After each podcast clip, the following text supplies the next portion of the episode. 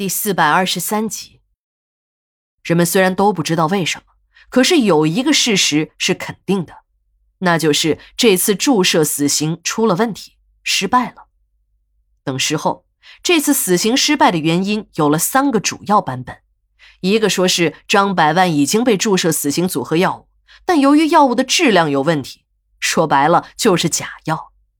这个版本的可信度较低，因为这些用于死刑的药物。都是由最高法院指定的药厂生产的，并且这些药物也都是从最高法院发下来的，是随着死刑复核书一起由专人领回来的，放在一个皮箱中，还加有封条，不到死刑现场是不可能打开的。这些环节的管理都很严格，一般来说出问题的可能性较小。第二个说法是，由于这次死刑的时间紧，准备仓促。死刑执行车没有进行执行前的必要检修，这才导致了在行刑时执行车的核心设备注射泵发生了故障，这才不得不终止死刑。可这个可能性啊也是微乎其微的，因为注射泵并不是一个十分精密的设备，说的通俗一点，就是一个能连续自动注射的机器，构造呢也不是特别的复杂，是一种特别成熟的技术。出问题的可能性也不大，当然，这仅仅是一种推测，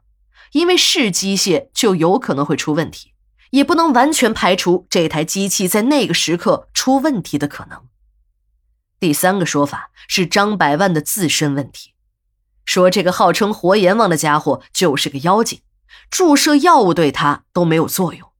还有传言说。法医给张百万注射了几倍于常人的量，可这个家伙就是不死，连现场的法医都被吓呆了。还有人说是有人故意让张百万的这次注射死刑执行失败，好把这个罪大恶极的坏蛋一枪给毙了。持这种观点的人还找出了证据，这个证据就是在这次死刑执行前便制定了两套预案，尽管现场一片议论纷纷。可官方却一直没有对这次死刑的失败做出任何的解释，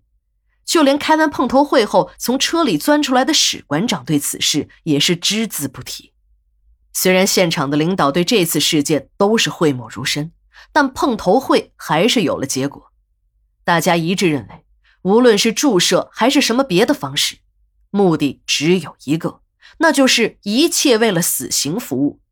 只要达到了执行的目的。手段也就没有那么重要了。当然，这个手段呢，还是要在法律许可的范围内选择的。在我国的现行法律中，明确了两种死刑的执行方案，一个是注射，一个是枪决。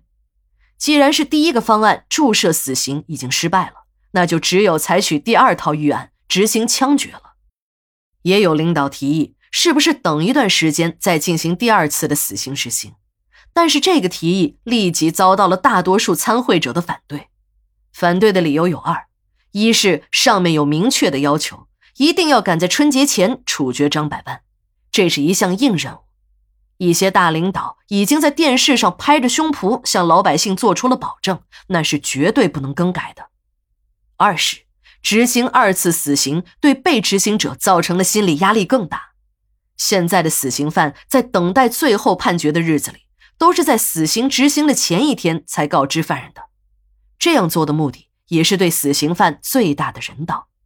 如果让张百万回到监舍里掰着手指头等死，不人道不说，还会发生一些不可预料的事儿。这些也的确是事实。一般情况下，死刑犯在被告知第二天即将被执行死刑时，都会整夜整夜的睡不着觉，有哭的，有笑的。有整夜给家里写信，写了一个晚上却一个字儿也没写出来的；